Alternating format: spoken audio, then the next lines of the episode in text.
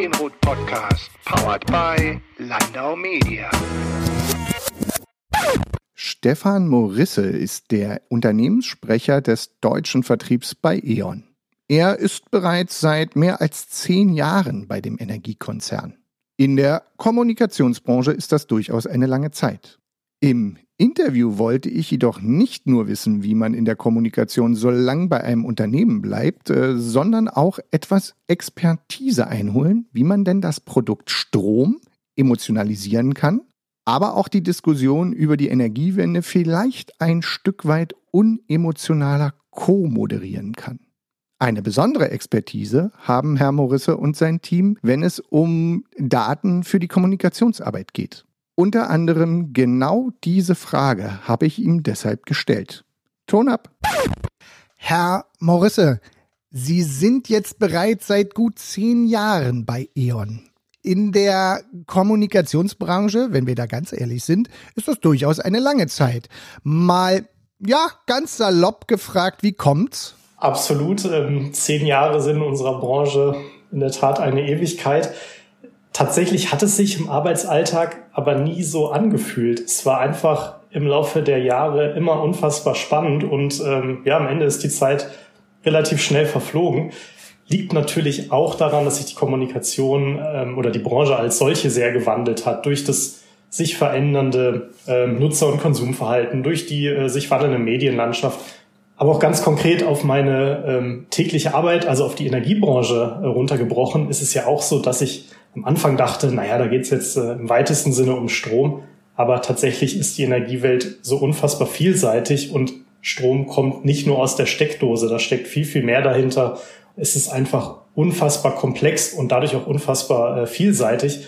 Und am Ende hat äh, mich jedes Jahr immer wieder vor neue Herausforderungen gestellt. Ich konnte mich intern weiterentwickeln, ich konnte Neues ausprobieren und ähm, ja, heutzutage kann ich auch E.ON ganz anders in den Medien platzieren, als es noch vor zehn Jahren der Fall war. Insofern zehn Jahre auf dem Papier eine Ewigkeit, aber in der Praxis ganz, ganz schnell verflogen. Und aus meiner Wahrnehmung kann ich schon sagen, mindestens in den letzten zehn Jahren wurde das Thema Strom beziehungsweise Energie ja immer mehr zu einem sehr emotionalen Thema. Können Sie da meinen Eindruck bestätigen? Und ähm, wenn ja, was hat sich denn da vielleicht in diesen zehn Jahren auch in Ihrer Arbeit verändert?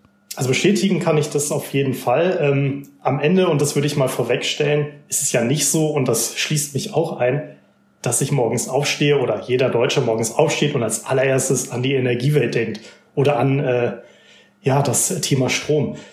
Aber am Ende ist doch Energie so wichtig für unsere Gesellschaft, gerade weil sie sich so sehr digitalisiert. Und äh, ich nehme mal ganz äh, praktische Beispiele. Wenn ich im Urlaub am Strand liege und plötzlich ist mein Akku leer oder in den Bergen, dann fällt einem eigentlich auf, ja, hm, wie äh, komme ich denn jetzt zurück? Wie erreiche ich denn jetzt vielleicht denjenigen, mit dem ich mich treffen wollte? Das, das klingt so banal, aber am Ende haben wir uns so sehr daran gewöhnt, dass Energie alles am Leben hält, aber sie trotzdem die Grundlage für ganz, ganz vieles bildet.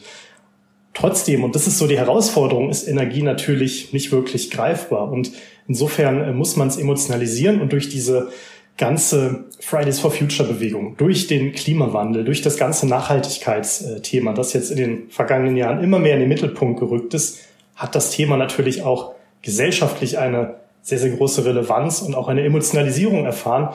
Und es geht heutzutage eben nicht mehr nur darum, ja, dass meine Stromversorgung gesichert ist, sondern äh, wie wir uns und unsere Gesellschaft künftig aufbauen wollen. Äh, natürlich mit Solar- und Windparks, mit einer vernetzten digitalen Energiewelt. Und äh, ja, wenn ich so die nächsten Jahre äh, mir angucke, wird es, glaube ich, auch in den nächsten Jahren sehr, sehr spannend sein und auf jeden Fall auch bleiben. Wenn wir schon beim Emotionalisieren sind, aus Ihrer Perspektive betrachtet, wie sorgt man denn für passende Emotionen? Ja, bei einem Produkt, das man nicht sieht, nicht riecht und nicht hören kann das ist schon sehr herausfordernd. Ähm, andererseits motiviert mich das aber auch. Wir bieten natürlich kein klassisches Produkt an, das ich, wie Sie sagen, fühlen kann, das ich anfassen kann. Aber gleichzeitig ist Energie die Grundlage für ganz vieles. Vor der Herausforderung stehen wir täglich. Und das bedeutet auch, bevor ich jetzt auf Beispiele mal eingehe, es ist nicht so, äh, dass uns ähm, die, die Medien äh, die Bude einrennen auf gut Deutsch, sondern wir müssen schon sehr für unser Thema werben. Ähm, und in Summe sind im Grunde so im Durchschnitt ähm, vier von fünf Medienberichten, die wir über ähm, unsere Energiethemen auch ähm, versuchen in den Medien zu platzieren, durch, durch proaktive Medienarbeit zurückzuführen. Also das heißt, wir warten nicht nur, bis jemand sich für uns interessiert, sondern wir versuchen das schon proaktiv nach vorne zu stellen. Dafür braucht es aber gute Beispiele, damit Energie, wie gesagt, nicht einfach nur so schwierig und, und wenig greifbar wird. Ähm, und äh, ich würde mal das Smartphone-Beispiel aus äh, der vorigen Frage nochmal aufgreifen. Das Smartphone ist ja nicht mehr wegzudenken aus dem, aus dem Alltag, aber wenn wir uns dann mal als äh, Energiebranche auch auf dieses Thema setzen und sagen, ja, okay, äh, wenn ich jetzt jeden Tag mein Smartphone lade für zwei Stunden, ähm, was kostet mich denn das am Jahresende? Und dazu haben wir einfach eine kurze ähm, Umfrage aufgestellt und Ergebnisse waren tatsächlich so, dass die meisten zwischen 50 bis 100 Euro im Jahr getippt haben. Die tatsächlichen Kosten liegen aber dann nur bei einem bis zwei Euro. Auch wenn ich es täglich lade, das Smartphone äh, verbraucht nicht sehr viel Strom. Und mit diesem Gap haben wir plötzlich ein Thema äh, in den Mittelpunkt gestellt, äh, wo Energie klar nicht im Fokus steht, aber wo wir im Grunde über Bande unser Thema einbringen können und plötzlich wird es auch für viele greifbarer, was Energie eigentlich bedeutet. Und das ist jetzt nur ein Beispiel von vielen und so versuchen wir relativ oft die Energiethemen, weil sie sehr, sehr viel umfassen, einfach auch ähm, ein bisschen anfassbarer und greifbarer zu machen. Apropos Bande, Sie haben mir im Vorgespräch von datengetriebener PR-Arbeit erzählt. Können Sie das für unsere Hörerinnen und Hörer mal ja, sagen wir ruhig etwas genauer einordnen und erklären, welche Daten liefern denn welche Themen und, und Optionen in einem Unternehmen? Daten schaffen ist Behauptungen mit Fakten zu untermauern. Mal ganz zusammenfassend gesagt. Das ist insbesondere für, für meine tägliche Arbeit wichtig, weil ich im äh, Vertrieb ähm, aktiv bin und das heißt, ich relativ oft damit konfrontiert werde, dass meine Botschaften vielleicht zu werblich sein können, weil am Ende als Vertrieb möchte man natürlich auch Sachen verkaufen. Die datengetriebene Kommunikation schafft es aber, das Ganze, wie gesagt, mit Fakten zu untermauern, eine Relevanz zu erzeugen und nicht nur Behauptungen aufzustellen. Daten liegen aber, muss man auch sagen, nicht einfach so auf der Straße, sondern man muss schon ein bisschen danach suchen, sowohl intern als auch extern. Ähm, und wenn ich jetzt erstmal auf die externen Daten gucke, da könnte ich jetzt ganz einfach äh, eine Umfrage erstellen, wie bei dem genannten Smartphone-Beispiel. Das ist relativ einfach, da kann ich mit äh, Instituten zusammenarbeiten. Das kann aber auch jeder. Da fehlt mir ein bisschen das Alleinstellungsmerkmal. Da brauche ich also schon eine richtig gute Idee. Ich kann ergänzen natürlich auch noch auf öffentlich zugängliche Daten zurückgreifen diese anzapfen, aber auch natürlich dann transparent machen, woher ich diese Daten genommen habe und dann als Eigenleistung im Grunde eine Berechnung dahinter anstellen und etwas in den Kontext setzen. Die dritte Quelle, das ist aus meiner Sicht dann auch die spannendste, sind im Grunde interne Daten, weil an die internen Daten kommt ja sonst erstmal per se niemand dran. Es gilt dann nur, diese internen Daten im Unternehmen zu finden, sich auch mal mit anderen Abteilungen äh, zu verzahnen, wie eine Data-Abteilung, ähm, oder eine Tech-Abteilung, mit denen man vielleicht als Kommunikation sonst weniger zu tun hat. Und dort einfach mal zu schauen, was gibt's da, sich ein bisschen reinzugraben, auch den Mut haben, sich durch äh, Tabellen mal zu wühlen. Das ist ja vielleicht nicht das, was der Kommunikator jeden Tag gerne machen möchte. Ich ganz offen gesprochen hatte auch am Anfang echte Bedenken. Ähm, ich kann aber nur sagen, es lohnt sich, weil man dann plötzlich auf Themen stößt, die man dann wirklich schön und Daten, Fakten äh, basiert und dadurch auch mit einer gewissen Relevanz nach draußen tragen kann. Um ein paar Beispiele zu nennen, haben wir dann doch relativ oft äh, gute Themen ähm, ja unterbringen können. Wir konnten Ökostromrekorde verkünden und nicht einfach nur sagen, ja, die äh, Energiebranche, die verändert sich aber gerade gewaltig. Wir konnten anhand von Daten das veränderte Verbraucherverhalten zeigen. Äh, wie verhalten sich die Verbraucher in Sachen Strom und Stromnutzung im Winter im Vergleich zum Sommer? Gibt es einen Unterschied äh, in Urlaubszeiten oder nicht? Gibt es ganz konkret auch auf die letzte EM beispielsweise runtergebrochen äh, Besonderheiten, die man während eines Deutschlandsspiels sieht? Ähm, ich kann aber auch regionale Rankings aufstellen. Wer ist die energiesparsamste Region? Wer ist die energiesparsamste Kommune? Oder noch weiter weg den Stromverbrauch bei äh, Smartphones, beim Streaming, beim Spiele, bei Spielekonsolen, auf ganz vielen Ebenen durchdenken, mit externen, internen Daten anreichern und dadurch einfach eine ja, viel größere Relevanz und auch eine richtig schöne Kommunikation darauf aufsetzen. Kann man sagen, dass das eher so Schnelldreher-Themen sind? Ähm, sowohl als auch. Es gibt nicht im Grunde die Gleichung, äh, datengetriebene Kommunikation bedeutet, ich äh, setze mich zwei Stunden an eine Meldung und dann ist sie fertig. Es hängt wirklich sehr, sehr stark von der Datenlage ab und auch von dem Thema. Ähm, wenn ich ein Thema beispielsweise wie so einen Ökostromrekord jetzt mal nehme äh, und wir sehen, da gibt es in den nächsten Tagen ein interessantes Wetterphänomen, da könnte sehr, sehr viel ähm, äh, Wind wehen, gleichzeitig ist der Himmel aber wolkenlos. Das könnte also ein Aufhänger werden. Muss ich natürlich dann relativ schnell schauen, ab wann kommuniziere ich, damit man die Nachricht auch noch zeitnah äh, an die Medien bringt. Und wenn man das zwei, dreimal gemacht hat, dann hat man natürlich irgendwann den Dreh auch raus und kann dann auch einen Schnelldreher mal innerhalb von einer Stunde äh, aufsetzen. Gibt aber natürlich auch andere Beispiele, wenn wir Themen wirklich durchdringen wollen, wenn wir auch Daten verschneiden wollen, also interne Quellen mit externen Quellen kombinieren, wenn wir daraus ein richtig großes Datenpaket im Grunde bauen, dann kann das auch mal sehr komplex werden. Aber dadurch schafft man natürlich auch dann einen deutlich größeren Kommunikationsaufhänger. Man muss also einfach immer mal schauen und sich einfach mal rantrauen und sagen, wie viel Zeit habe ich, wie viel kann ich investieren und was möchte ich am Ende auch erreichen. Hätten Sie ein gutes Beispiel für, ich sag mal, so ein großes Projekt? Mhm. Ja, wir haben ähm, im letzten Jahr ein äh, relativ großes datengetriebenes Projekt namens äh, Energieatlas ins Leben gerufen.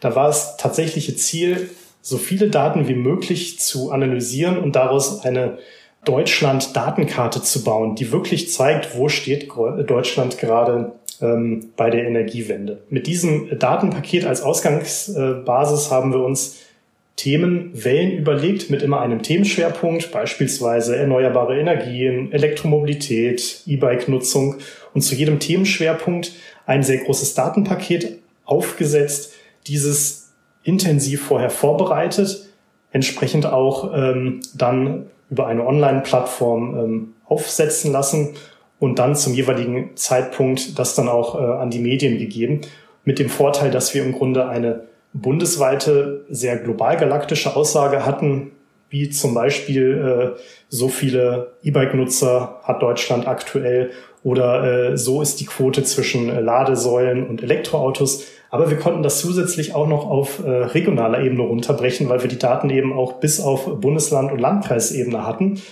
Wie gesagt, viel Vorarbeit, weil wir dann plötzlich über 401 Landkreise in Deutschland sprechen, äh, zu denen wir Daten haben aber auch mit dem großen Vorteil, dass wir die Daten sowohl den Medien als auch den Verbrauchern sehr regional zuspielen konnten und dadurch natürlich das Interesse auch auf ja, regionaler Ebene sehr, sehr groß war. Und ähm, das Ganze dann mit einem entsprechenden Medienpaket auch äh, aufgesetzt, so dass wir das dann ähm, sehr zielgruppenspezifisch äh, vorarbeiten konnten und aber da alles äh, online ist, jeder auch die Möglichkeit hat, jederzeit reinzugucken und einfach sich selber mal zu vergleichen, wie weit ist denn meine Region äh, auf dem Gebiet mit der Energiewende. Wenn wir jetzt so einen Energieatlas nehmen und Sie sagen, das ist digital, dann schrillen bei mir immer relativ schnell die Glocken, weil ich weiß, wenn äh, auch Kundinnen und Kunden zu mir kommen und sagen, na, das ist doch digital, das geht doch easy, Easy ist ein schwieriges Wort an solchen Stellen, weil es ist äh, am Ende des Tages vielleicht in der Umsetzung durchaus hier und da einfacher, als wenn man jetzt große Print-Sachen vorbereiten muss. Aber letztendlich bedeutet so ein Online-Projekt immer ja eine Menge Arbeit ähm, und vor allen Dingen auch, es ist nicht wie bei einem Print-Produkt, das ist dann fertig und weg, sondern es muss auch von der Erwartung der Nutzerinnen und Nutzer immer weiter geführt und gepflegt werden. Wie haben Sie das Projekt denn aufgesetzt, dass es im täglichen, naja, machen wir es ganz ehrlich, nicht zu einem Geld- und Zeitfresser wird? Ist eine total gute Frage und im Grunde muss man sich auch genau über diese Punkte ähm, im Vorfeld hinein Gedanken machen, damit es dann nicht aus dem Ruder läuft. In der Tat, und das würde ich auch äh, komplett unterstützen, ähm, muss man wissen, wie viel Zeit die Aktualisierung ähm, auch bedeutet, weil natürlich als Kommunikation haben wir ja das Ziel, einen Kommunikationsaufhänger zu schaffen. Wenn wir aber, nehmen wir mal an, jeden Tag diese Daten aktualisieren, kann ich ja meistens nicht jeden Tag diese Daten dann auch wieder äh, den Medien anbieten. Ähm, dafür ist das Thema dann wahrscheinlich nicht äh, abwechslungsreich genug, um jeden Tag zu sagen, und jetzt sind wir wieder 0,01 Prozent weiter mit der Energiewende. Ähm, muss also im Grunde einen äh, Weg für sich finden, aus so viel Zeit kann und möchte ich reinstecken. Und das ist am Ende auf der anderen Seite das, was ich kommunizieren möchte. Wir haben jetzt konkret beim Energieatlas gesagt, wir wollen, wie gesagt, in diesen Themen Wellen kommunizieren und nehmen uns dann alle ein bis zwei Monate ein Schwerpunktthema vor, setzen zu diesem Zeitpunkt im Grunde das komplette Datenpaket auf und stellen dieses dann sowohl ins Backend als auch natürlich dann sichtbar für die ähm, Nutzer draußen dann ins Frontend, um sich dann einfach selber dadurch zu klicken. Wir könnten sicher auch einen äh, häufigeren Zyklus wählen, aber wir haben gesagt, einmal im Jahr zum Thema, soweit ist Deutschland jetzt mit der Energiewelt, mit den Erneuerbaren, reicht uns und dann können wir immer noch das Folgejahr die Daten aktualisieren und dann einen Vergleich schaffen, wie weit hat sich jetzt Deutschland innerhalb dieses Zeitraums ähm, weiterentwickelt. Somit haben wir das dann ganz gut im Griff und müssen jetzt nicht täglich oder wöchentlich, sondern einmal im Jahr diese Datenpakete aktualisieren. Ja, haben dann auch dadurch, obwohl es weiter natürlich aufwendig ist, trotzdem die, die Kosten und den Aufwand äh, im Blick und dadurch uns dann auch ein wenig von der ja, täglichen Arbeit an diesem Atlas befreien können, weil wir uns auch noch anderen Themen widmen können. Wenn natürlich jetzt äh, Verbraucher sagen, ja, aber die Daten sind ja schon alt, die ist, sind ja schon äh, drei, vier Monate äh, alt, da gibt's auch schon neue Daten. Klar, das ist dann so. Wir sind aber jetzt ja auch kein äh, journalistisches Portal, das vielleicht äh, nehmen wir mal die Corona-Zahlen, da täglich ein Update bietet und auch Usern verspricht, dass es täglich diese Updates gibt. Ähm, insofern, so ehrlich muss man dann auch mit den äh, Nutzern sein, aber in der Art und Weise hat es für uns jedenfalls ganz gut funktioniert. Und wenn man dann das Gefühl hat, da passiert doch so viel, da muss ich doch vielleicht öfter noch diese Datenpakete ähm, aktualisieren und anpassen, dann kann man es natürlich auch häufiger machen. Also Energie bleibt ein tägliches Thema ist politisch und gesellschaftlich auch jenseits von Klimadebatten immer präsent, also zumindest wie wir ja schon festgestellt haben, in den letzten zwei Jahrzehnten deutlich. Aktuell gewinnt die Elektromobilität ja sprichwörtlich an Fahrt. Da sind aber auch eine Menge Player involviert. Also für mich ist das auch so ein Thema, bei dem ich viel sonst viel unterwegs bin und ich weiß so Kommunen, Städte, Energieversorger, die Automobilindustrie, aber auch neue Player wie Carsharing und Co. spielen da eine Rolle. Wie kommuniziert man denn in so einem Fall am cleversten, weil die Stakeholder an der Stelle, und da habe ich die Nutzerinnen und Nutzer noch gar nicht benannt, äh, die Zahl der Stakeholder ist ziemlich groß. Das stimmt. Ähm, und die Elektromobilität ist, glaube ich, neben der grundsätzlichen Energiewende als solche äh, aktuell sehr, sehr stark im Fokus. Ähm, und dann wollen auch sehr viele mitreden. Wir auch. Als Vertriebskommunikation versuchen wir vor allem, ähm, Themen zu adressieren, die die Verbraucher mehr oder weniger direkt äh, betreffen. Und das Ganze dann möglichst nahbar und auch glaubwürdig. Und auch da kommen wieder die Daten mit ins Spiel von werblichen, pauschalen Botschaften hat der Verbraucher und haben auch wir relativ wenig. Wir versuchen dann schon immer sehr auch hier datengetrieben unterwegs zu sein, um die Menschen vor Ort zu bewegen und sie vielleicht auch mit dem Thema zu konfrontieren auf eine Art und Weise, die dann äh, auch mal überrascht mit, ach okay, ja, das wusste ich noch gar nicht und ah okay, so funktioniert das also. Also konkret gesprochen versuchen wir rund um die E-Mobilität natürlich im Blick zu behalten, welche Interessen gibt es auch auf äh, kommunaler Ebene äh, im Bereich der Automobilindustrie. Aber das Ganze dann immer mit Verbraucherblick ähm, zu steuern in Richtung, äh, was muss man als Kunde eigentlich beachten, wenn man ein Elektroauto fahren will? Wie groß sind die Voraussetzungen, die man erfüllen muss? Oder kann man einfach von heute auf morgen umsteigen? Wie funktioniert das eigentlich mit der Ladesäule? Also so die ganz einfachen Fragen, die man sich stellt, wenn man das noch nie vorher gemacht hat und äh, die vielleicht auch den einen oder anderen einschüchtern. Und einschüchtern ist auch vielleicht nochmal ein gutes Stichwort. Das, worüber viele ja auch reden, ist, äh, reicht die Reichweite aktuell überhaupt aus? Und da auch ein Stück weit die Befürchtung zu nehmen, dass das für die alltäglichen Fahrten von zu Hause ins Büro oder in die nahegelegene Stadt normalerweise kein Problem darstellt. Ähm, aber auch da hilft es nicht einfach nur, das zu behaupten und zu sagen, ja, ja, das ist schon alles gut, kauf mal das E-Auto äh, und am besten nehmen noch den passenden Strom dazu von uns, sondern das, wie gesagt, mit Fakten zu untermauern, die Reichweiten äh, tatsächlich mal auszuwerten und auch dagegen überzustellen, und wie viele Kilometer fährt denn der Deutsche eigentlich im Durchschnitt. Und wenn ich dann feststelle, 95, 96 Prozent aller normalen Anfahrtswege ins Büro, in die Stadt, äh, zu bekannten Verwandten, die sind bei weitem von der klassischen Reichweite eines heutigen Elektroautos abgedeckt, dann zeigt das schon gleich und nimmt hoffentlich dann auch die Angst, äh, dass ich da einfach umsteigen kann. Und ähm, ja, dadurch schaffen wir es hoffentlich, es ist zumindest unser Ziel, die auch manchmal aufgeheizte Diskussion, äh, die auch ein Stück weit politisch ist, dann wieder zu versachlichen. Obwohl man uns das vielleicht jetzt als Vertrieb mit natürlich auch einer gewissen Intention dabei ähm, auf den ersten Blick gar nicht zutrauen würde. Wir sind jetzt quasi bei unserer letzten Frage und da versuche ich immer so ein bisschen persönlich zu werden. Wenn Sie jetzt ein wenig Werbung für Ihren Job machen sollten, welche Kampagne oder welcher Schnelldreher in Ihrer Arbeit bringt Sie denn selbst noch immer zum Schmunzeln? Also Werbung mache ich natürlich immer gerne auch, wenn ich ja vorher immer gesagt habe, wir wollen das versachlichen. Aber wenn ich die Plattform bekomme, dann rede ich auch gerne über die Sachen, die mir besonders viel Spaß machen in meiner Arbeit. Ja, ich schließe da nochmal äh, die Klammer. Äh, ich komme jetzt auch wieder über das datengetriebene Thema. Ich bin selber persönlich ein großer Star Wars-Fan und habe es mir dann auch nicht nehmen lassen zu überlegen, kann man nicht an dem äh, jährlichen Star Wars-Tag auch mit einer schönen Berechnung um die Ecke kommen? Und tatsächlich haben wir dann ähm, einfach mal unsere Solarexperten äh, mit äh, ins Boot geholt und überlegt, wie viele Solarmodule bräuchte man eigentlich, um diese große galaktische Kampfstation äh, komplett mit Erneuerbaren zu äh, versorgen. Und tatsächlich, siehe da, auch die dunkle Seite der Macht könnte sich komplett mit Solarenergie versorgen. So zumindest unsere Berechnung. Weiteres Beispiel, das geht jetzt äh, vielleicht eher in die buntere, lifestyleigere Ecke.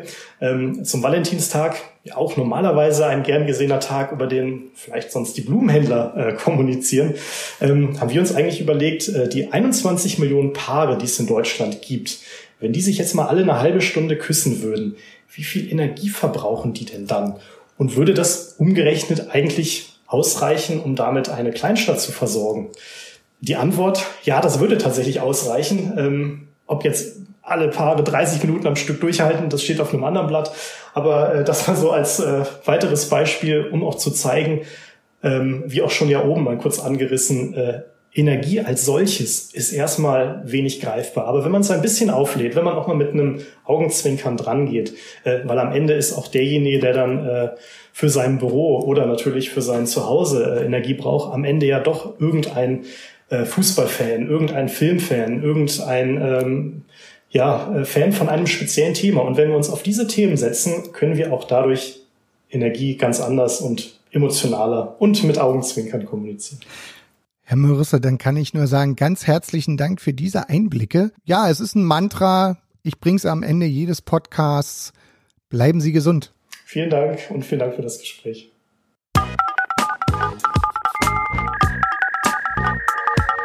Der Medienrot Podcast, powered by Landau Media.